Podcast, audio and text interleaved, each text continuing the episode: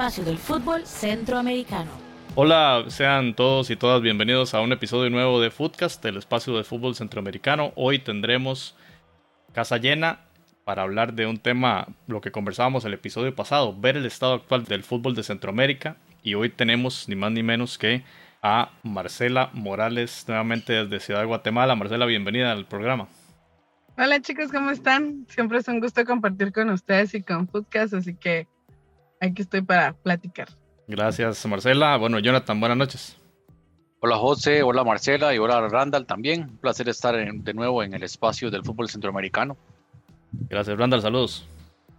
Hola José, Jonathan y Marcela, que siempre es un honor tenerla con nosotros. Y aquí contento, ya estamos en etapas de cierres en los torneos locales aquí saludar a todos los amigos de Centroamérica que nos, que nos siguen y que apoyan este proyecto. Y a David, saludar a David, ¿no? Ah, saludar a David Sánchez, que nos ha colaborado a nosotros eh, aquí. hay un abrazo hasta Argentina, que hoy acaba de ser papá.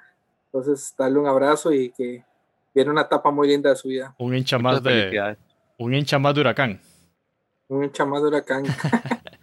bueno, con Marcela vamos a hablar hoy de un tema muy interesante y es desmenuzar la realidad del fútbol de Guatemala. Vamos a hacer esto con cada uno de los países y queremos hablar básicamente de tres temas, así en general, va a ser muy de conversa.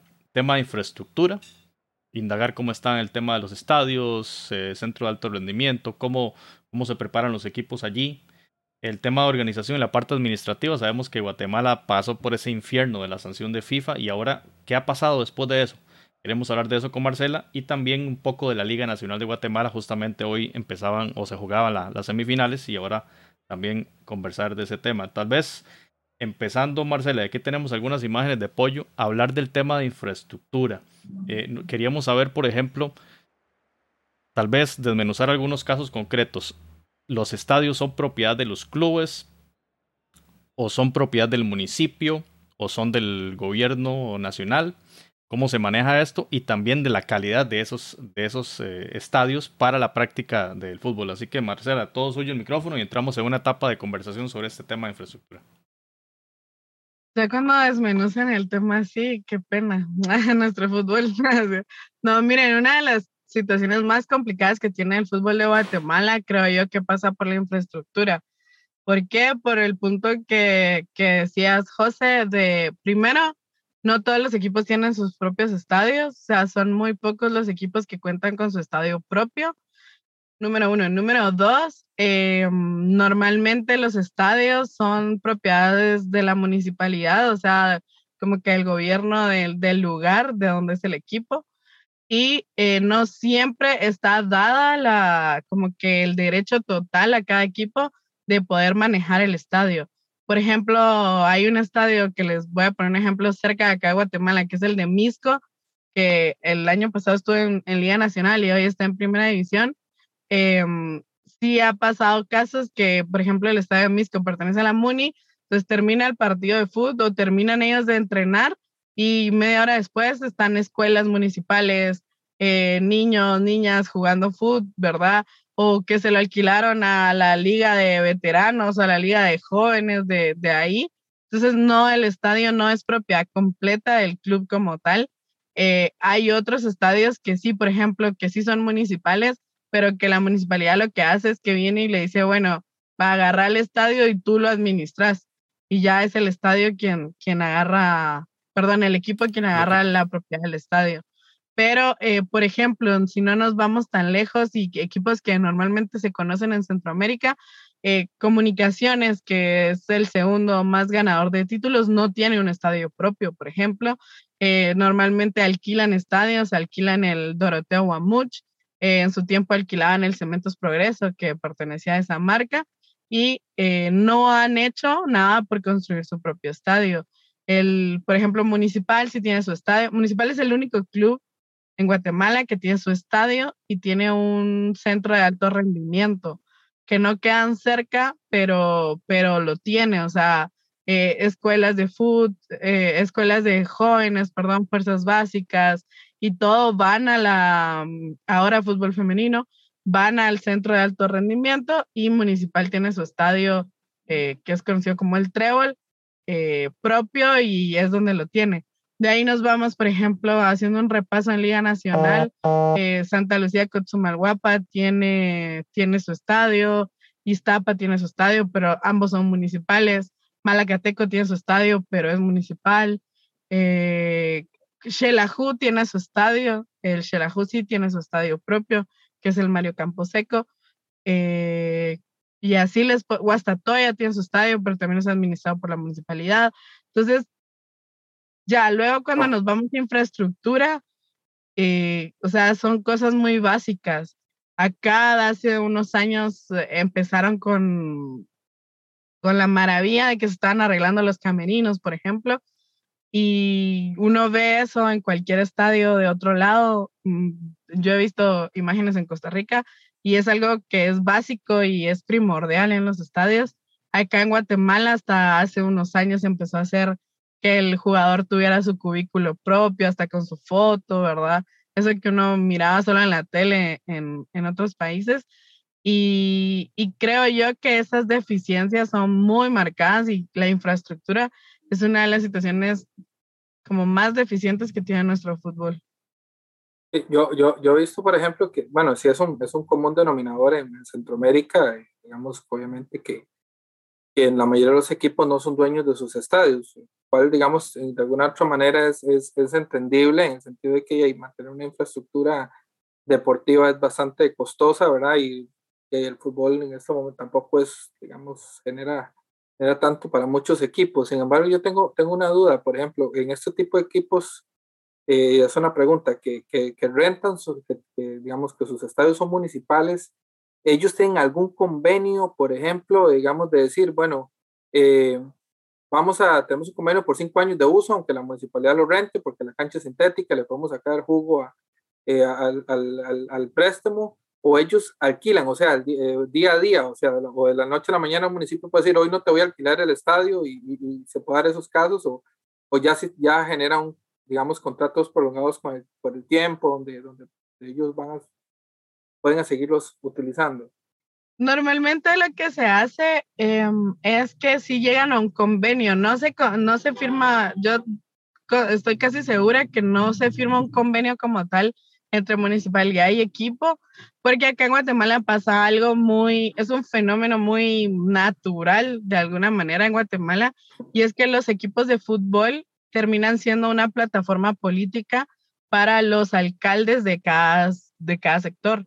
¿Qué es lo que pasa? Eh, acá en Guatemala el equipo va bien y el alcalde lo está apoyando, entonces se asegura muchísimos votos y se asegura, sea, mira, yo el alcalde Marcela Morales llevé a, a, Equipito FC de primera liga mayor y todo el mundo quiere votar por mí. Bueno, ahí está el caso del Guastatoya, ¿no? El Guastatoya ha sido apoyado por el alcalde, por ejemplo. Por ejemplo, el, el alcalde, el famoso Congo Orellana, que es el alcalde de Guastatoya, es el aficionado más famoso de Guastatoya, porque él es uno de los que ya tomó al equipo ya formadito, porque fue la plataforma política del alcalde anterior a él y a él, y como era de la municipalidad, cuando él tomó la municipalidad, él dijo, bueno, me dan el equipo porque él sabía la importancia que tenía el equipo y entonces él ya lo agarra. Entonces, eso, eso pasa en la mayoría, por eso los equipos de acá de Guatemala eh, normalmente tienen el nombre del municipio o del departamento al, que representan. Entonces sí se hace ese tipo de convenios. Les doy un ejemplo.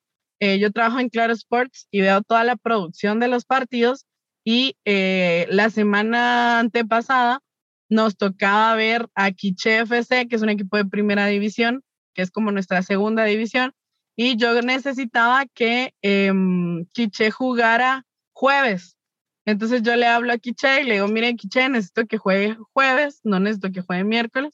Y la respuesta de Quiche es una hoja membretada de la municipalidad donde me dice, mire, no le puedo dar el estadio jueves porque como normalmente Quiche juega miércoles, yo ya le arrendé el estadio al sector, ¿va? Y yo así como, Dios, o sea, entonces pasan ese tipo de cosas como tú preguntabas, Randall, o sea, sí hay momentos en los que la municipalidad sí le dice a los equipos, mira, o, sea, hoy no te puedo dar, pero eh, normalmente sí somos muy tradicionales en fechas y somos muy tradicionales en, en, días de juego, en horarios de juego, que eso es otra cosa que ha revolucionado mucho la televisión acá en Guatemala. Nosotros hace cinco años, o sea, solo la televisión nacional, que es la que le llamamos nosotros, o sea, solo canales locales, eh, transmitían el fútbol de Guatemala. Y nosotros teníamos seis partidos en la jornada y normalmente cuando iba bien al fútbol de Guatemala habían tres en, en pantalla. Eh, uno de comunicaciones, un municipal y alguien por ahí, tal vez es Shela, por ahí otro equipo que estuviera funcionando. Cuando vienen ya la televisora, por ejemplo, Tigo, luego aparece la televisora Claro, entonces ya se vuelven tres televisoras y que adquieren los derechos de los equipos y lo que más cuesta, por ejemplo, es decirle al equipo, mire, usted normalmente jugaba, todos jugaban domingo a las 11.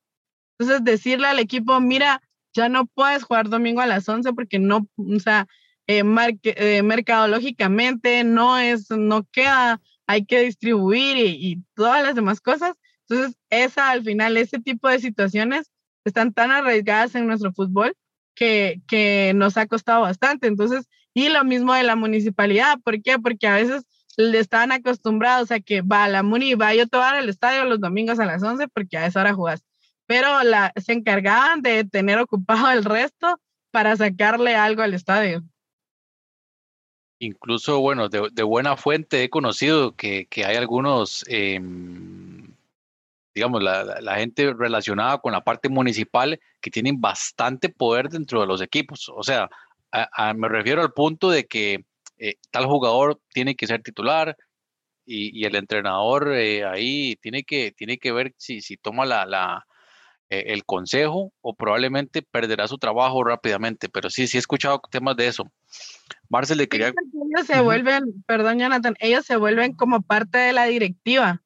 Entonces ellos creen que al ser parte de la directiva, ellos tienen todo el derecho del universo de decirle al, al entrenador, mira, poneme a tal jugador. Le iba a consultar, bueno, ya usted nos dio un, yo creo que una, una imagen bastante clara de lo que es la infraestructura de los clubes, pero yo quería preguntarle un poco acerca de la federación, digamos, cómo es el complejo de entrenamiento que, que tiene la Federación de, de, Fútbol de Guatemala para las elecciones, ¿Qué, ¿qué tal está ese tema por ahí? Miren, el complejo, el proyecto Gol, que es como se le llama acá en Guatemala, Está situado en zona 15, es un sector bastante de clase alta acá en Guatemala, eh, gente pudiente es la que puede eh, vivir por ahí, porque ya son alquileres en dólares, por ejemplo, alquileres caros los que son por ahí. Ahí está Proyecto Gol, tiene más o menos cuatro canchas, eh, una sintética y las otras son pasto natural. Eh, tiene un proyecto donde duermen los jugadores cuando son convocados, incluso Proyecto Gol en su momento cuando equipos del interior eh, tienen partidos importantes y necesitan hospedar, eh, se les da la oportunidad a esos equipos acá. No es un complejo malo, pero sí considero que es un complejo que podría ser mejor. Eh, es de los mejores que tenemos, no hay otro acá así, igual en Guatemala no, no hay ni siquiera el que tiene municipal, que es muy bonito, también es muy grande, pero no, no, no llega a lo que es Proyecto Gol. Eh, tengo entendido que este año el presidente de la FEDEFUT, Gerardo Pais, estaba buscando eh, arrendar, porque hay un punto importante en donde está el Proyecto Gol, eh, como que ese sector lo alquiló CDAG, que es nuestra, nuestra Confederación Autónoma de Deporte en Guatemala, para eh, como que para todos los deportes. Entonces, por ejemplo, Proyecto Gol está del lado derecho, un ejemplo, del lado izquierdo está pentatlón moderno, está natación, está softball, está béisbol. Entonces, todo el sector alrededor de Proyecto Gol ya está eh, con una... Una, una ciudad deportiva, prácticamente. Básicamente, entonces, eh, acá en Guatemala querían, quieren o han buscado agrandar Proyecto Gol entonces, lo más complicado es buscar un lugar cerca de Proyecto Gol para no tener que tener una base acá y otro lado en otra, eh, lejos otro pedazo, ¿verdad? Para que no estuviera partido en dos. Y eh, tengo entendido que ya estaba en ese proceso para poder agrandarlo un poco más, porque es bastante básico lo que les decía. Si no me recuerdo mal, son cuatro canchas, eh, un lugar de habitacional de, mm, para donde dormir y las oficinas de, de los administrativos. Marcela, un par de cositas. Bueno, en el caso de Costa Rica, que es donde somos nosotros, eh, pasa también eso, lo del estadio municipal, eh, administrado por la municipalidad y se lo cede ya sea por tiempo completo o algunos tiempos en la, semana para el, uso de los clubes, ¿verdad? Pero también hay otros usos, por ejemplo, acá donde vivimos en San Carlos, eh, hay alquiler del estadio a particulares que quieran jugar ahí entre semana, ¿verdad? Entonces, la pregunta es, ¿Cómo, ¿Cómo analiza usted ese modelo? Digamos, ¿esto beneficia al fútbol? Porque cuando usted me decía, no, es que la mayoría de clubes tienen el nombre de la comunidad. Bueno, eso quizá podríamos verlo como algo importante en el tema de identidad de, lo, de la afición local respecto al club, ¿verdad? Pero tal vez, ¿cómo, ¿cómo lo ven allá? ¿Es positivo esto de que los clubes tengan esa, esa alianza con los gobiernos locales? Miren, yo considero que es una como arma de dos filos. Yo siempre he dicho porque al final, eh, políticamente hablando, se utilizan los equipos para ser esas herramientas eh, políticas de llegar al poder. Entonces yo a veces lo he dicho y yo decía, ay, yo prefiero que gasten los recursos de la MUNI en un equipo de fútbol a que se lo robe el alcalde, por ejemplo. Entonces es como una doble vía porque mucha gente te dice, ¿por qué va a ir recurso de la municipalidad a un equipo de fútbol si se puede implementar en otras cosas? Entonces creo que es mucha perspectiva desde dónde viene porque al final sí hay gente que sí se identifica con el club y sí hay gente que, o sea, sí el, el, el departamento o el municipio se vuelve una locura cuando su club le va bien y está el apoyo y todo, pero también es una parte de a la gente que le gusta el, el deporte, que le gusta el fútbol, casi, casi nunca es al 100%. Entonces, yo creo que por una parte han sido cosas buenas, pero por otra parte no, porque, por ejemplo, se da un fenómeno, ahorita que hablamos de eso, acá en Guatemala hace unos siete años tal vez, había un equipo, no sé si alguna vez lo escucharon, que se llamaba Halcones de la Mesilla. Ese equipo era de la frontera de Guatemala con México.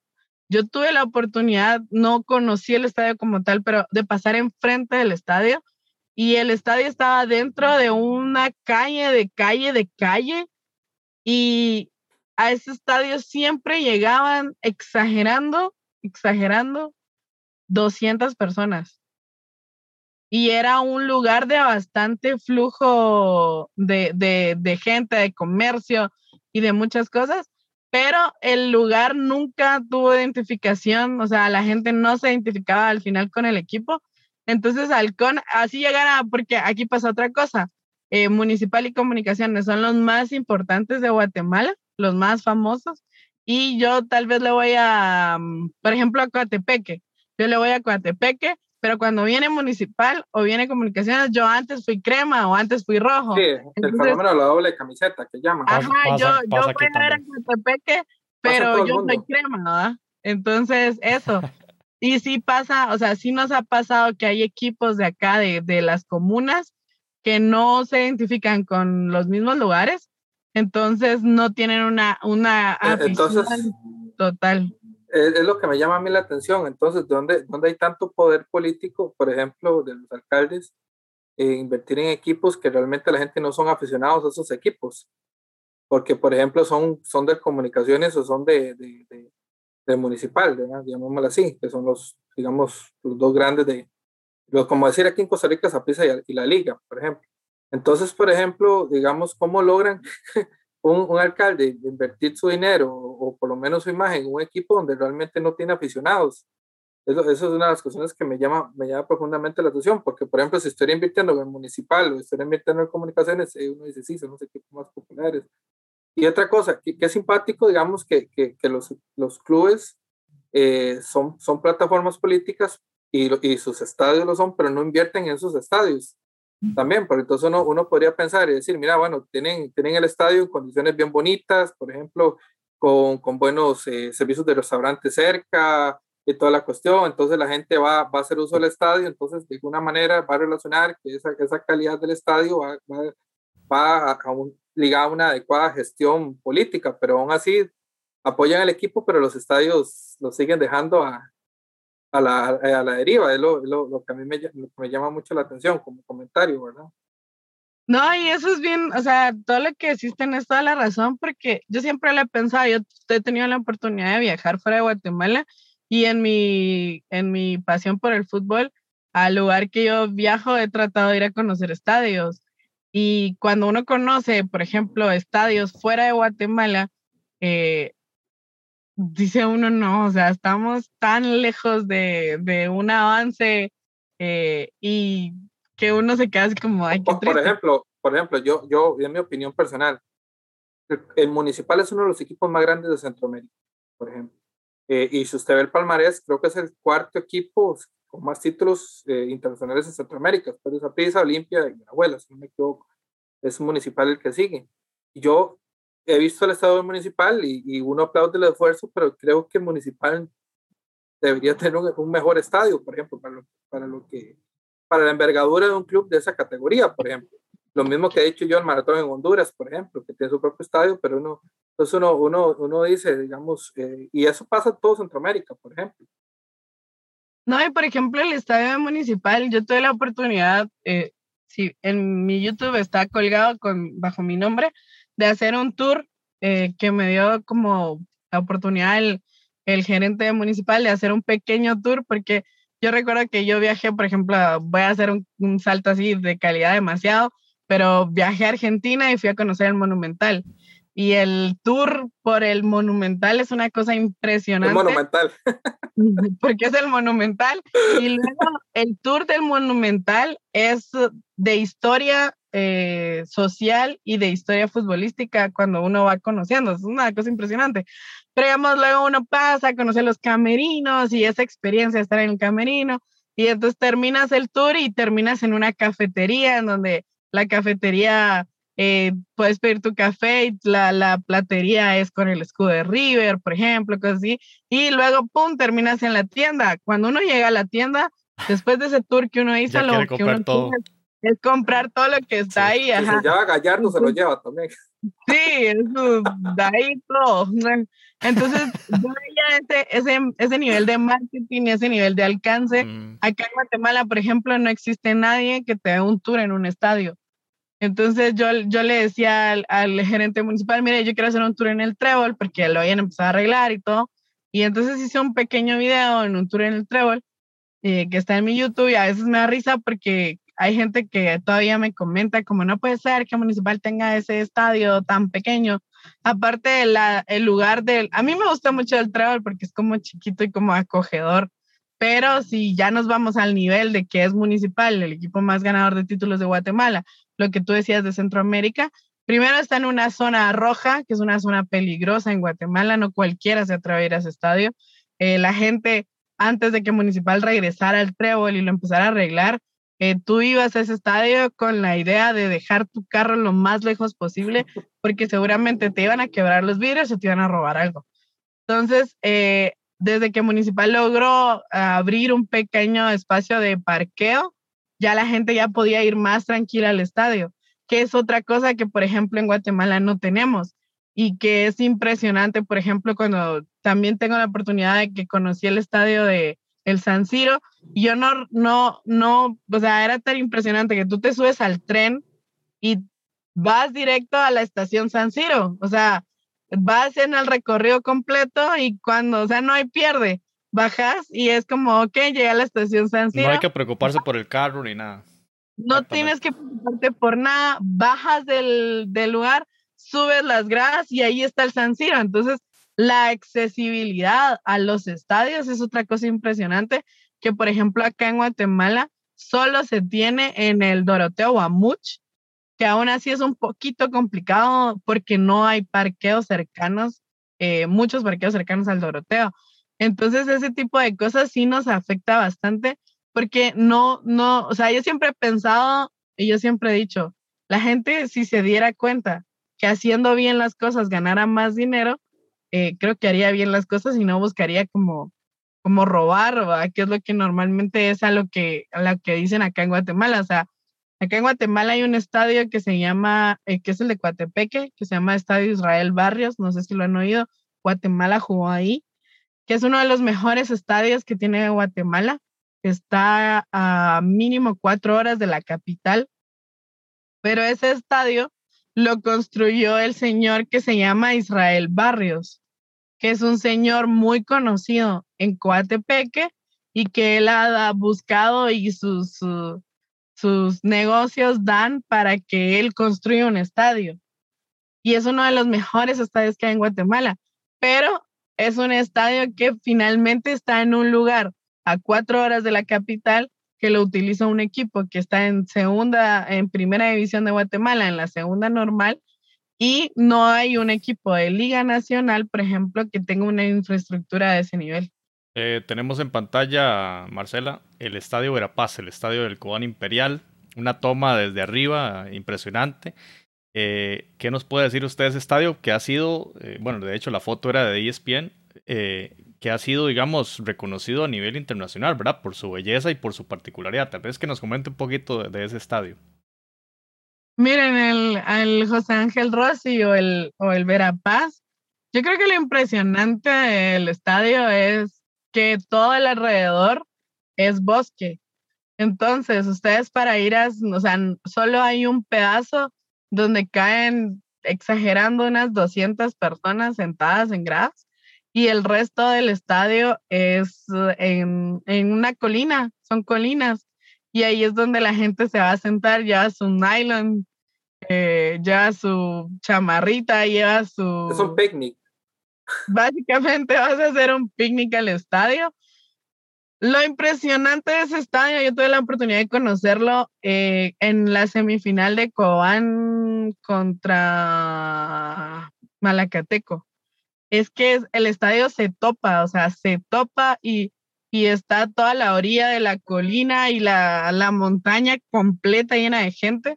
Entonces lo hace como muy colorido, lo hace como muy coloquial. Incluso le han llamado el ecológico de Centroamérica, creo Pero para, para, esa parte de, la ladera, digamos, del bosque, ahí, ahí cómo se accesa, digamos, hay un punto de entrada, pueden entrar de diferentes puntos, hay que pagar o cómo es la cosa por ahí. Sí, se paga una entrada, eh, pagas tu entrada para entrar, pero va solo una, mm, vas directo, o sea, sí hay solo una entrada, digamos, y ya la gente empieza a dividirse por la colina. Y tenés que o sea, ahí no, no, no puedes ir como que muy incómodo, hay que llevar tenis, botas, eh, jeans para, porque básicamente vas a subir una montaña, incluso para estar sentado, o sea, puede ser muy bonito y todo, yo a veces siento que también romantizamos. Haces eh, senderismo y, y, ves un partido de fútbol, pero como hace entonces cuando, llueve, entonces nadie va al estadio, porque no, es un barrial porque es un, un lodazal impresionante. Sí, es, parte de la complicación.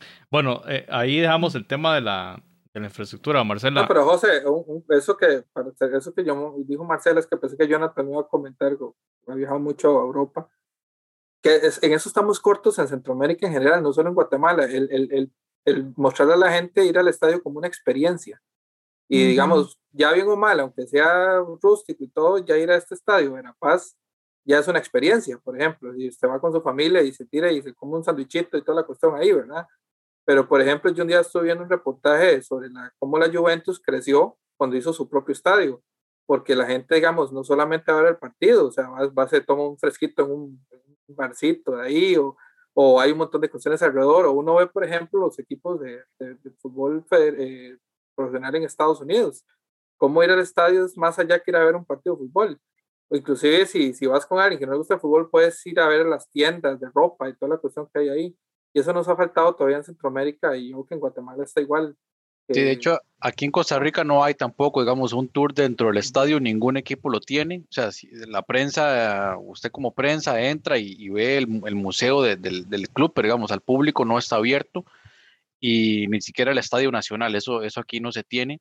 Incluso hay estadios que ni siquiera, ni siquiera tienen una fachada, usted sabe, eh, ahora Marcela lo mencionaba, pero eso le pasa a cualquier futbolero.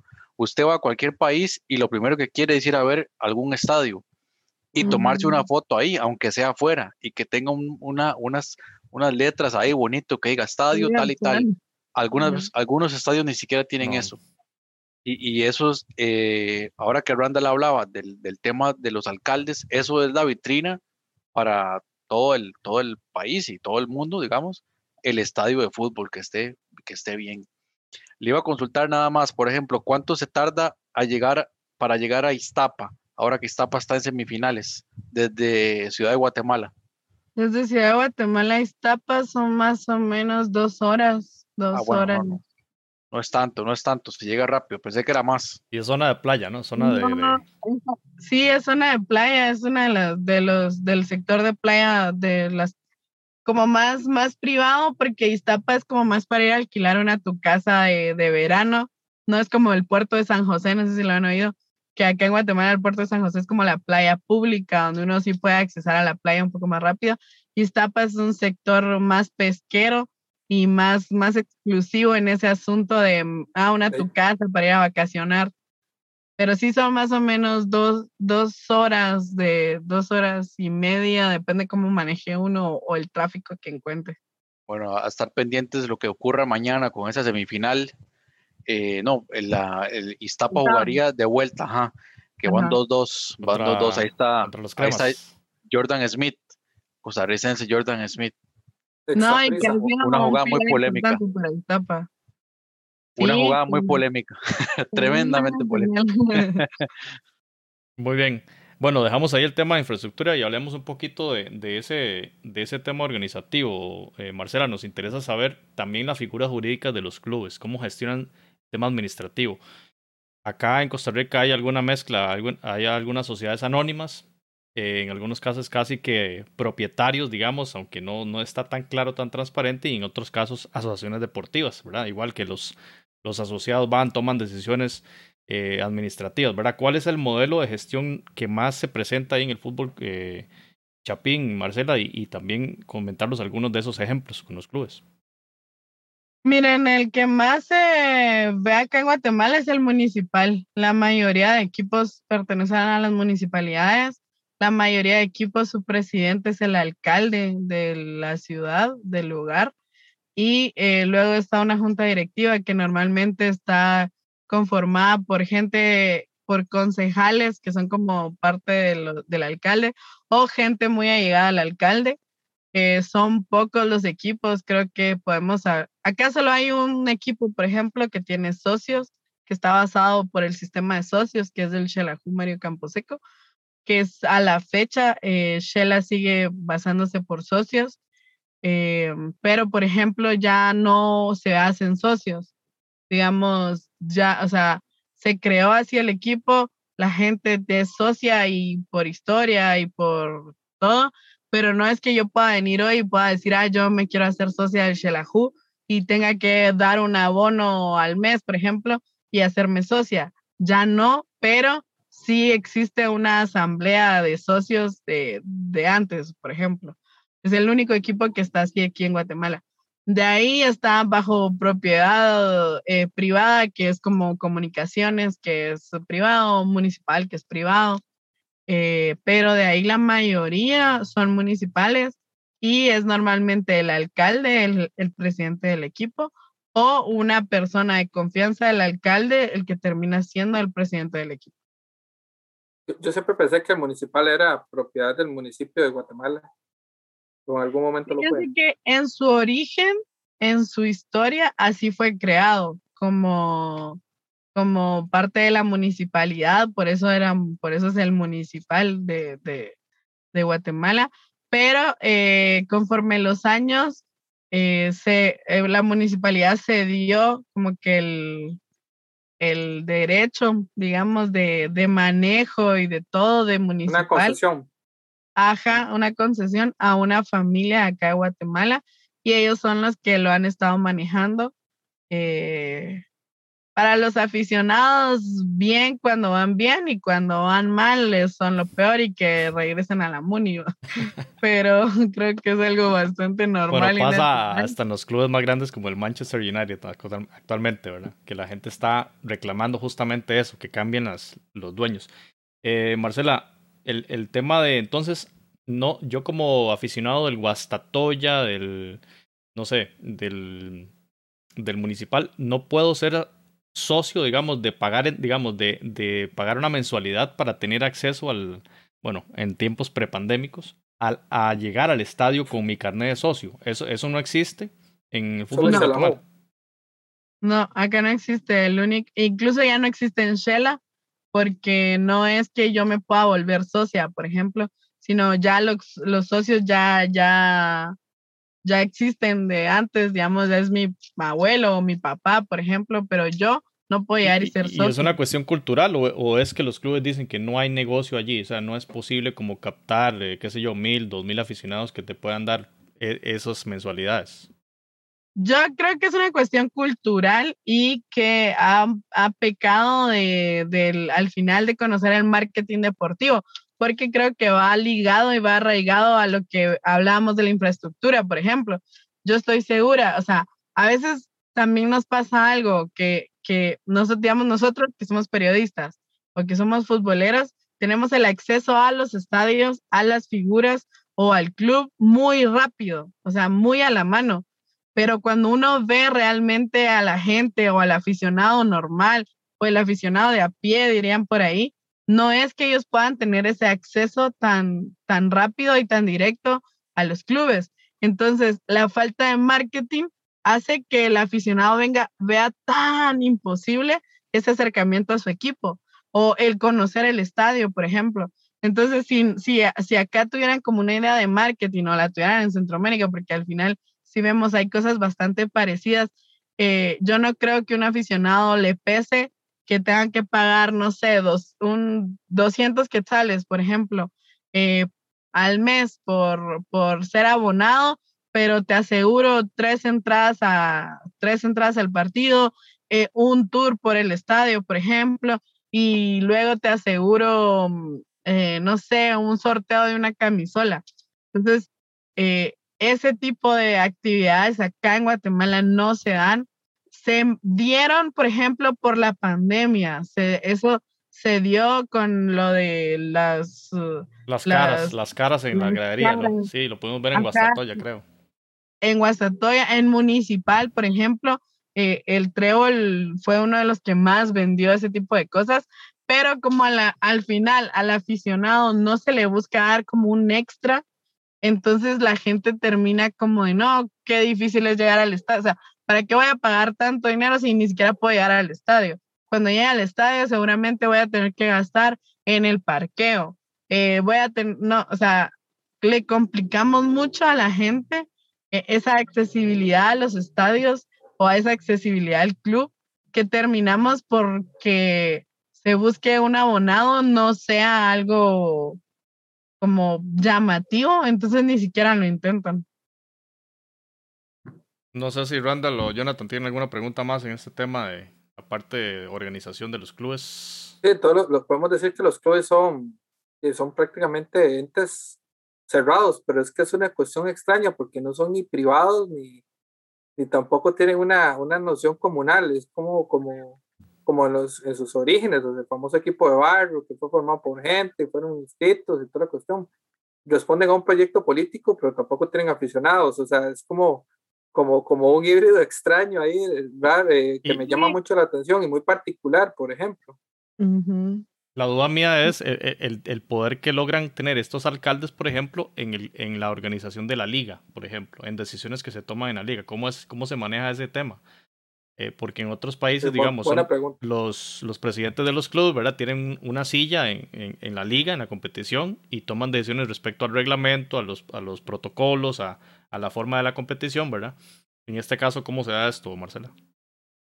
Miren, eh, solo agregando algo previo a lo que decía Randall, les voy a dar un ejemplo. Acá en Guatemala existía un equipo que se llamaba Deportivo Petapa. Deportivo Petapa es básicamente donde el municipio de Guatemala, donde yo vivo, está, estamos como del centro, básicamente por tanto tráfico que hay como una hora y media. Pero está a 17 kilómetros del centro de Guatemala, o sea, es súper cerca, pero el tráfico es un dolor. Ese equipo eh, tiene un estadio de los más bonitos de acá del sector y un estadio propio. Eh, el equipo empezó así en segunda división, eh, llegó un alcalde que adoraba el fútbol lo subió a primera división, lo hizo campeón de primera división, eh, subió a Liga Mayor, llegó a una semifinal, no, llegó a cuartos de final, fue lo más lejos que llegó Petapa. Y, y el, el pueblito era feliz con Deportivo Petapa y Deportivo Petapa era el representante. Luego aparece otro alcalde y resulta que a ese alcalde no le gustó el fútbol. Y lleva ya dos periodos en, siendo parte de Petapa. Y el equipo hoy, bajo, este torneo, bajó a tercera división. Básicamente va a desaparecer el equipo. Entonces, esa es una de las cosas que pasa mucho en Guatemala. Están que, el proyecto político. Que el equipo es un proyecto político y depende enteramente de si al alcalde le gusta o no le gusta el fútbol. ¿Cuántos años dura un alcalde en el poder? ¿Cuatro o cinco años? Cuatro. Cuatro. Pero, se reeligen, ¿verdad? Sí, se pueden reelegir. Sí. Bueno, si le va bien en el, fútbol, le conviene al, club que se reelija. Futbolísticamente, viéndolo desde ese punto de vista. Por ejemplo, ese es el éxito de Guastatoya, por ejemplo. Con este, con el alcalde, el famoso Congo Orellana, que es un, un, un showman, el señor, que él, aparte en teoría, pues yo no vivo en Guastatoya, no lo sé, eh, sí hace bastantes obras y, y apoya mucho el lugar y todo, y a eso le suma a que él le da eh, ese apoyo al equipo y que la gente ve que el equipo está bien y que el equipo ahorita está buscando el bicampeonato, por ejemplo, él se asegura eh, que la gente lo siga queriendo y que la gente lo siga buscando. Entonces sí es una es bien complejo porque al final terminan siendo eh, las banderas políticas de, de los diferentes uh, eh, alcaldes del lugar y eh, que no ven más allá, porque yo creo que al final de cuentas la idea nace en su momento de que sea, sean equipos propios, porque si vas a tener fuerzas básicas, puedes buscar niños de, de, ese sector, desarrollar ese, esos jugadores, que esos jugadores tengan un equipo al donde puedan ir a debutar y que sea el equipo de su comunidad, por ejemplo, y que luego suban a soñar a irse a otros equipos, pero que nacieron de esa comunidad, cosa que se, ahora sea rarísimo. Antes, eh, pues según me cuenta mi papá, por ejemplo, eh, sí se daba un poco más, pero era, era como otro, otro nivel de, de, tal vez de directivos o de gente. Luego, en lo que decías, José, de las decisiones, eh, hay alcaldes que sí son ellos los representantes de los equipos. Acá en Guatemala eh, puede ser el presidente, pero no necesariamente eso es el representante del equipo en la asamblea de la Liga Nacional. Normalmente los son los representantes son los gerentes de los equipos. Eh, la figura de gerente es la que toma decisiones y la que influye en la Liga Nacional, en las reuniones. Entonces, no, no recuerdo, ahorita estoy tratando de pensar, pero la mayoría de alcaldes están como la figura de presidente y no son los representantes en las asambleas eh, que son los que toman las decisiones al final, sino normalmente son los gerentes administrativos de los equipos, no necesariamente los gerentes deportivos porque esa es otra figura que acá en Guatemala la tienen muy pocos clubes. Te puedo hablar que la tiene municipal nada más, que la tiene comunicaciones, y ahí creo que paro de contar porque no, e, no está la figura de un gerente deportivo como tal. Ya, ya para, para cambiar el tema y yo creo que ya para ir cerrando, en cuanto a los aspectos deportivos, que queríamos brevemente comentar un poco. Y, por ejemplo, el tema de los extranjeros, que yo sé que ha sido mucha polémica, en, ha generado polémica en Guatemala y, en el resto de países. Entiendo que actualmente la cantidad de, de, cupo de extranjeros es de 5 y se puede ampliar. Para dar un ejemplo, es este equipo de Santa Lucía, que también está en semifinales, que se ha reforzado bastante bien con brasileños y ahí también está en costarricense Ángel Porras. Y eso le ha, eh, digamos, suponemos que eso le ha dado un impulso importante Además, por supuesto, del talento local, que va amarrado a eso que usted decía del vínculo con la comunidad, ¿verdad? También ah, tiene que establecer un vínculo. Pero el aporte de esos extranjeros, ¿cómo lo ve usted? ¿Lo ve bien, mal? ¿Y, qué, qué tanto se habla ahí de Guatemala acerca de esto? Mira, sí, la verdad es que como lo dice Jonathan, ha sido bastante polémico el tema de los extranjeros porque no sé si es, creo que nos ha tocado vivir también como en general en un mundo en donde todo antes era un poco mejor que ahora, ¿verdad? Entonces, por ejemplo, antes estamos hablando que extranjeros a Guatemala venían extranjeros de calidad, venían extranjeros de, de renombre, o sea, creo que el último extranjero de renombre que vino a Guatemala fue Diego Latorre, que estamos hablando de Diego Latorre a jugar a comunicaciones, no era cualquier extranjero. Palabras mayores. Pero con Boca y Cruz Azul. Exacto, o sea, era un, un extra, ¿verdad? Y luego nos vamos un poco más, más, más viejito, habían otros, eh, eh, vinieron a jugar argentinos, incluso Aurora en su momento eh, tuvo un uruguayo que era convocado a la selección de Uruguay, jugó un mundial con Uruguay y era parte de Aurora de acá de Guatemala. El mismo Rolando Fonseca, que era seleccionado indiscutible en Costa Rica y jugaba en comunicación. Tyson Núñez. Tyson. pero, pero, sí lo que decía Marcela, por ejemplo, cuando, cuando estuvo Brindisi, o sea, eso fue un golpe a nivel centroamericano. Brindisi en la selección, Brindisi en comunicaciones. Ajá, o sea, venían no, eh, jugadores y entrenadores de renombre, o sea, gente que sí había hecho cosas eh, para trascender en otros países que tal vez ya venían, digamos que en lo último de su carrera o a mediados de su carrera, pero que sí aportaban y daban algo diferente, cosa que un tiempo para acá empezó a cambiar. Por ejemplo, acá en Guatemala, eh, Gambetita, no sé si han escuchado a Gambetita, que es el jugador de, de, Municipal, pero por ejemplo, cuando Gambetita vino a Guatemala, venía de jugar, o sea, de ser amateur en Argentina. Entonces cualquiera te dice, no, o sea, el nivel de extranjeros que traían antes al que traen ahora, estamos, estamos muy lejos.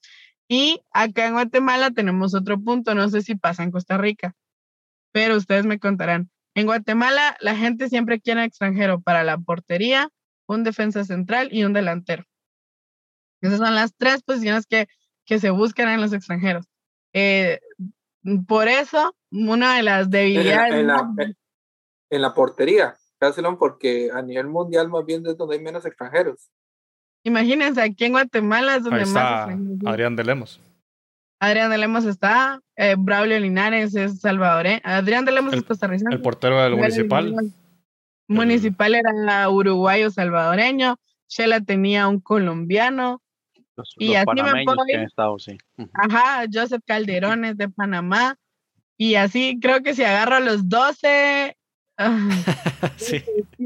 Hay una, regularidad en ese tema, sí, está interesante. Eh, entonces, eh, buscamos porteros, defensa central, lo que decía Jonathan, tenemos a, a Smith ahí en Iztapa, por ejemplo, eh, y delanteros, Ángel Porres en, en, en, Santa Lucía, por ejemplo. Michael Omaña. Omaña está de central en comunicaciones. Sí.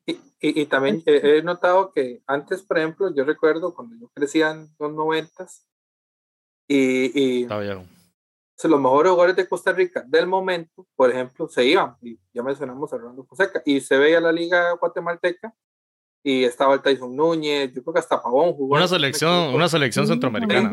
Y, y ahora ya mucho jugador tal vez de Centroamérica, pero ya, ya grande. Michael Umaña es un jugador que ya, digamos, ya, ya ha jugado mundiales y ya ya va en retiro prácticamente. ya, Michael, con el respeto que merece, ya, ya debería estar pensando en el retiro y no, o sea, no, sin tener nada en contra de él, es un jugadorazo. ciclo. Sí, pero y, ya, y, nos dio a Costa Rica un pase histórico con un penal que marcó en el del 2018, pero, pero me llama mucho la atención que es cotizado, el 2014, perdón, y es bastante, es cotizado, juega un equipo grande y, ya son jugadores de 38 años, si no me equivoco, porque es de mi edad más Pero al final hablamos de un tema económico, Marcela, digamos, estamos, estamos comparando el Guatemala de hoy con, con aquel Guatemala que traía estrellas continente por un tema meramente económico, ¿cómo lo ves? Y en su buen momento, en su buen momento. Marcelo Saraiva se fue a esa prisa, por ejemplo, jugando. Eh, se vino para acá. Va, yo creo que no es el tema económico, porque según yo sé, nosotros pagamos mejor a los extranjeros que incluso la liga de ustedes. ustedes eso es cierto, eso es cierto, sí, eso es cierto. Yo, sé que acá se le paga mejor a un extranjero que en la liga, que en la liga tica. Entonces yo creo que va más allá de la, o sea, mi hipótesis, ¿verdad? Porque así es, no es una teoría, es mi hipótesis, es que vivimos un poco de la nostalgia de los años anteriores. ¿Por qué?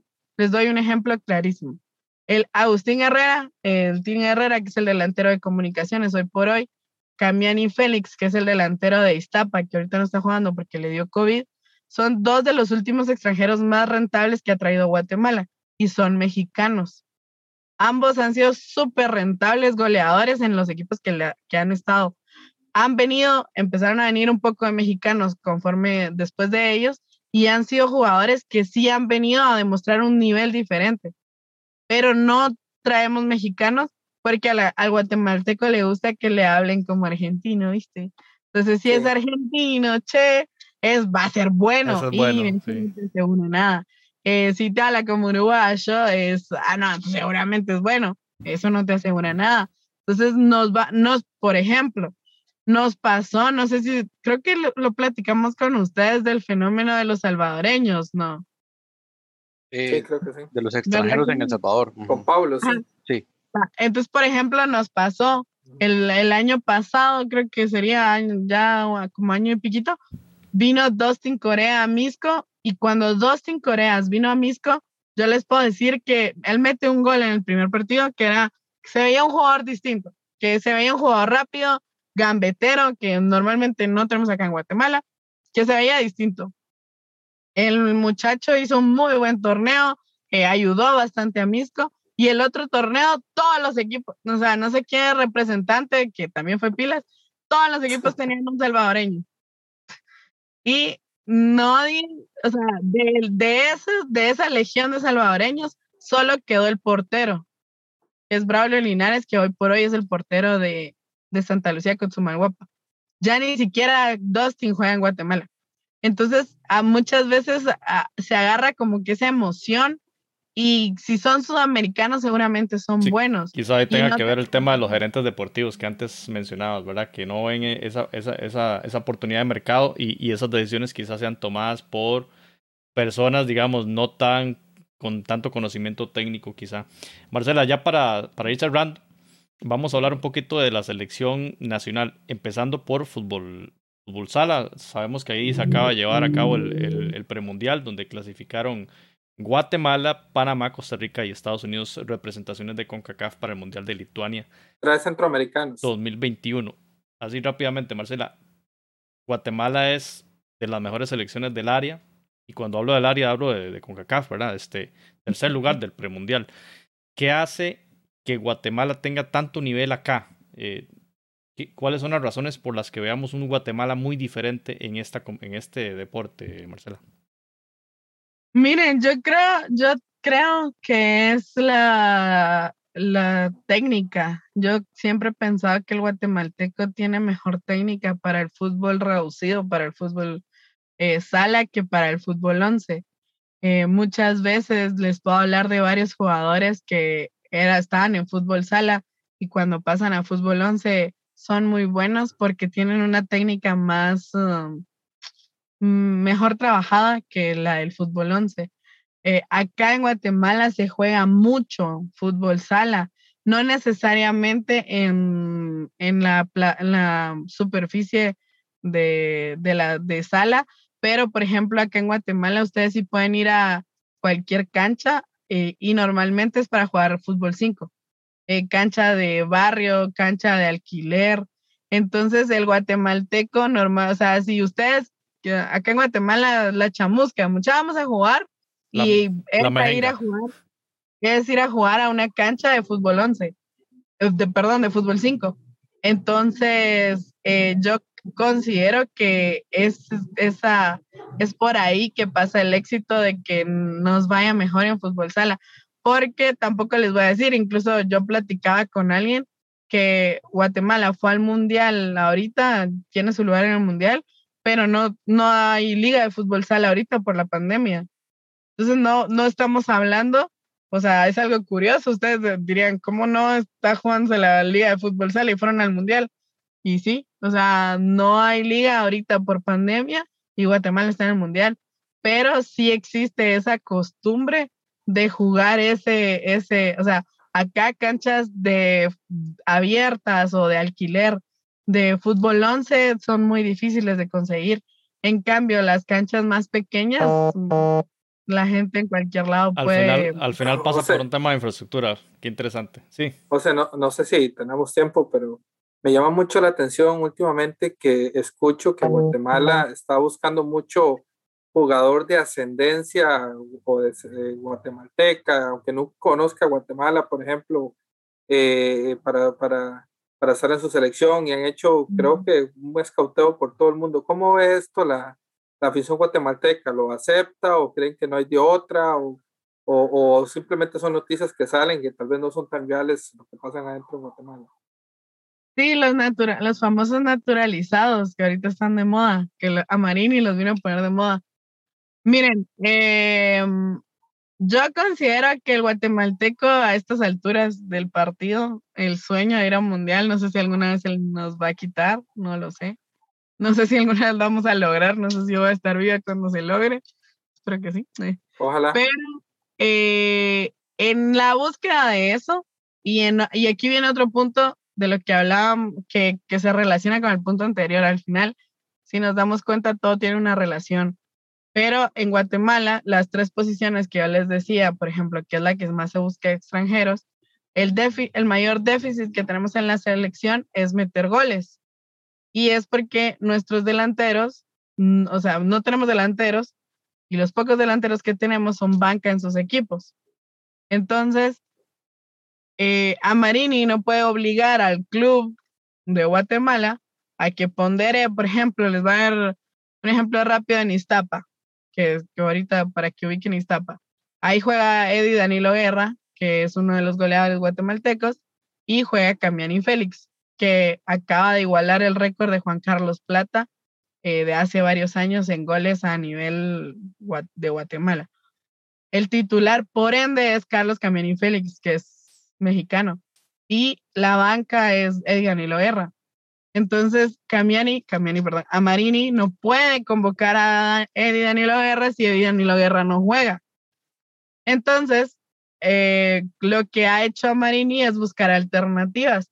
Y resulta que como al final somos un país con tanta necesidad, eh, hay mucha migración. Entonces resulta que hay muchos guatemaltecos que viven en Estados Unidos, por ejemplo, muchos eh, no son guatemaltecos, pero son hijos de guatemaltecos que viven en Estados Unidos o que viven en otros lados y que resulta que se han desarrollado en otros países y, van creciendo y que si cuando uno se va a dar cuenta son hijos de guatemaltecos.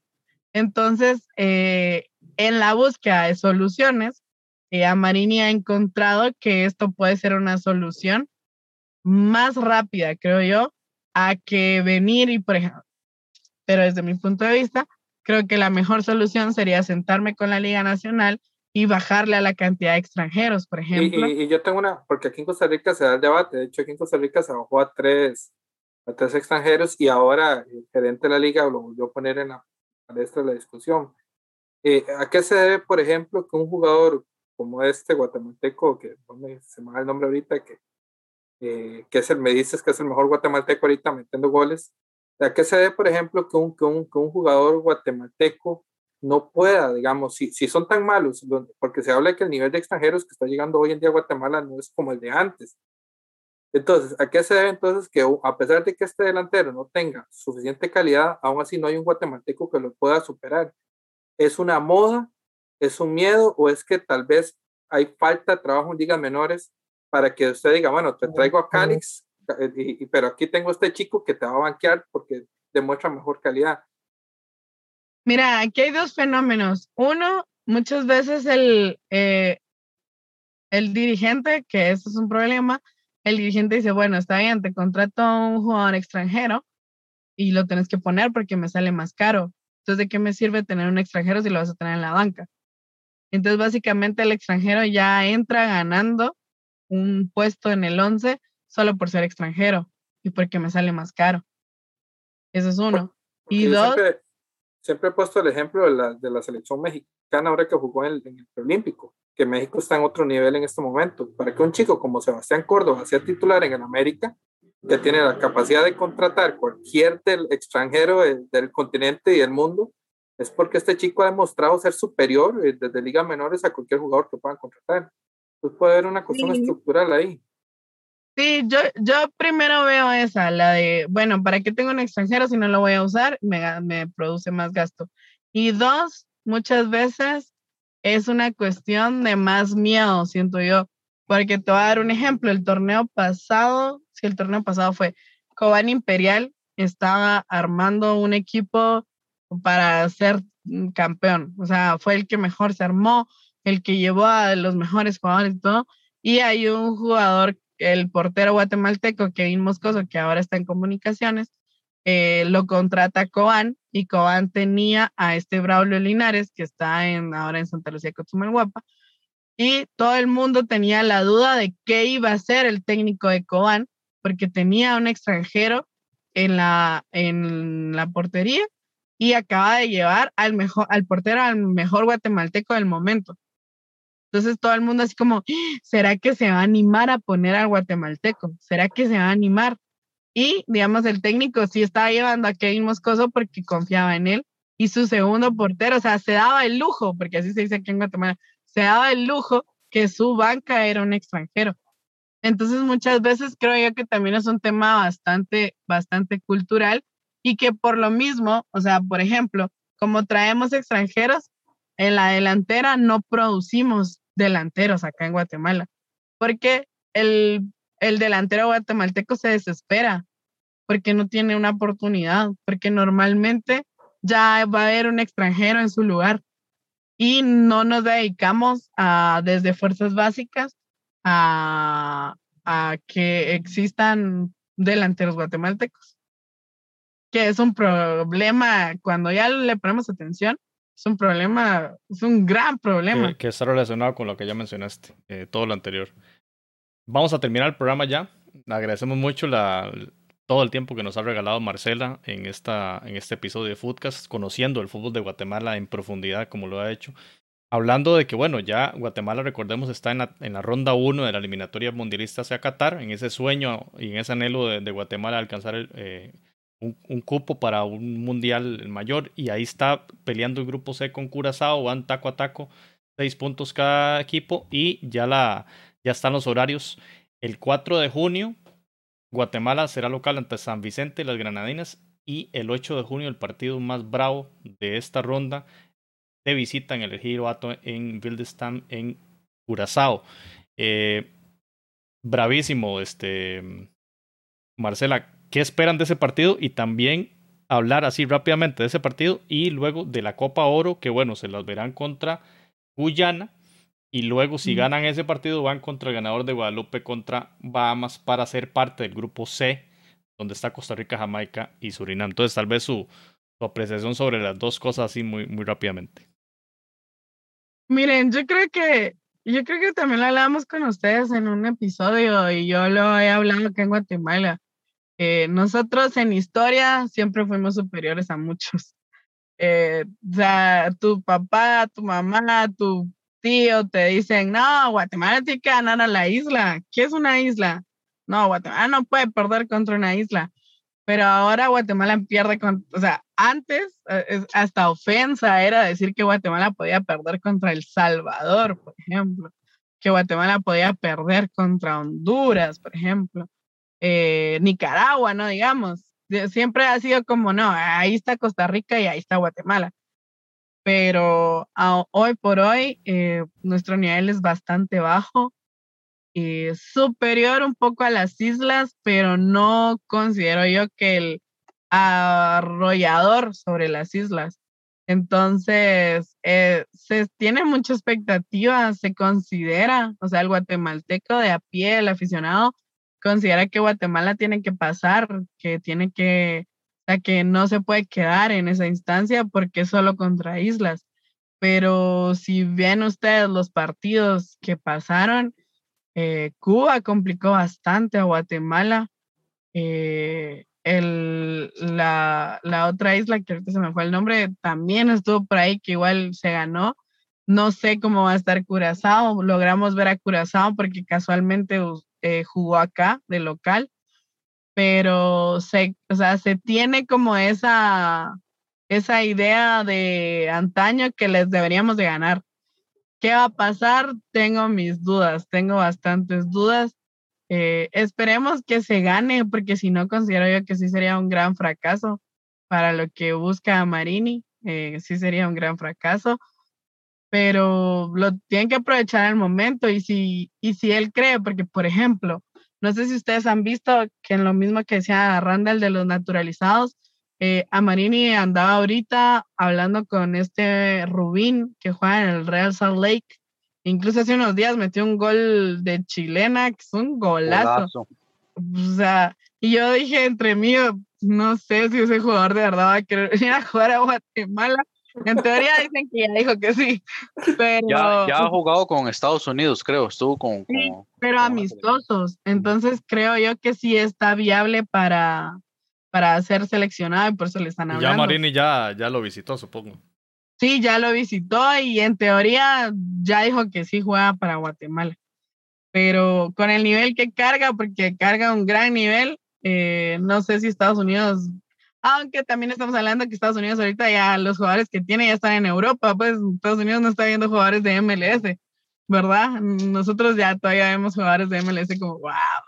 Entonces, eh, en esa línea, si él logra encontrar, creo yo, un apoyo por ahí, nos puede ir bien, porque es lo que les decía, o sea, acá en Guatemala, no, hoy por hoy, no tenemos un delantero como lo teníamos con Carlos Ruiz, que creo que acá se molesta, pero es cierto, acá Guatemala sigue siendo viuda de Carlos Ruiz, o sea, no hay alguien como Carlos Ruiz, no se, no se formó a nadie como Carlos Ruiz, entonces no tenemos quien anote y eso ha pasado factura y nos puede pasar factura si, si no, o sea, no nos sirve de nada estar teniendo la posición del balón que Guatemala en teoría está llegando, que fue lo que nos pasó. Es que ahorita todo confundió los partidos. Contra Cuba pasó, ese partido fue bravísimo, fue muy cerrado. Teníamos el balón, llegábamos y llegábamos, pero nadie metía el gol. Entonces, no, o sea, no podés em, atenerte a eso. Entonces, yo creo que, y por ejemplo, nuestra estrella, que a mí fue uno de los jugadores que me gustó más en el último partido, que fue Antonio de Jesús López, que es el que juega en el América, eh, ya sabemos lo que le pasó en el partido, ¿verdad? Entonces no va a estar. El otro naturalizado que había encontrado Marini, que era Nico Rittmeyer, que es un jugador, eh, estaba bien, o sea, con más velocidad que la que tiene la Liga Guatemalteca y marcada diferencia, también se lesionó. Entonces, eh, de los problemas normales, asumados esos detalles, tenemos todavía un plantel más reducido. Entonces, creo que sí es un gran reto para Marini. Yo, por el bien de la selección, espero que le vaya bien, pero no lo veo tan fácil como el guatemalteco de a pie dice que nada, vamos a pasar encima de las islas, así. Ah. Y han crecido las islas. Guyana tiene buen equipo, Guyana en particular tiene buen equipo, incluso creo que puede ser más difícil Guyana que el que sigue, que el, que sigue antes, antes de, de, poder clasificar, pero, pero vamos a ver qué pasa. No sabía que, que, Rick Myers se había lesionado. Lo vi muy bien contra Islas Vírgenes Británicas, pero pues claro, el rival, rival tiene, tiene su, su, su, peso, pero estuvo bien, lo había, lo había hecho bien. Sí, lo había hecho bien y nos marcaba una bonita diferencia, que era, que es al final lo que yo siempre he pensado, que un naturalizado tiene que marcarte una diferencia, o sea, que uno sí pueda decir, ah, no, ese Mm, sí, de verdad no hay nadie como él, en esa posición no hay nadie como él, entonces sí vale la pena ser naturalizado, que es lo que les podría yo decir ahorita de Rubín. O sea, no creo que haya un guatemalteco que, que tenga las capacidades que tiene Rubín. Entonces, mm, sin dudar, la, o sea, que sea naturalizado. Pero eh, de aquí a que eso suceda, por ejemplo, queda bastante tiempo y estamos hablando que ya estamos en mayo, o sea, el otro mes son ya los partidos. Menos de 15, 15 días por ahí. Marcela, muchísimas gracias por toda esta hora, 10 minutos que llevamos de conversa futbolera. Sabemos que podemos darle mucho más, pero agradecerle mucho por su tiempo y porque hoy aprendimos un montón. Esperamos que la audiencia también haya aprendido muchísimo. Ahí dejamos los datos de Marcela en cada súper que pusimos con el, la cuenta de Twitter para que la sigan. trabaja en Claro Sports Guatemala, así que muchas gracias. Y el canal de YouTube también. Y hay que buscarla en, YouTube. Gracias, Jonathan. Gracias, Randall. No, gracias a usted y, muchas gracias a Marcela. Y sí, recomendarle a la gente el canal de, de ella, si quiere lo puede repetir para que la busquen también en YouTube. Sí, me pueden buscar en el canal de YouTube como Marcela Morales, mi nombre. Y ahí hay varios videos con jugadores de Guatemala y con los tours que les decía que, que lo pueden ir a ver ahí, así que pueden acercarse y también en Twitter eh, estamos ahí siempre hablando de fútbol. Muy bien, gracias y nos vemos. Footcast, el espacio del fútbol centroamericano.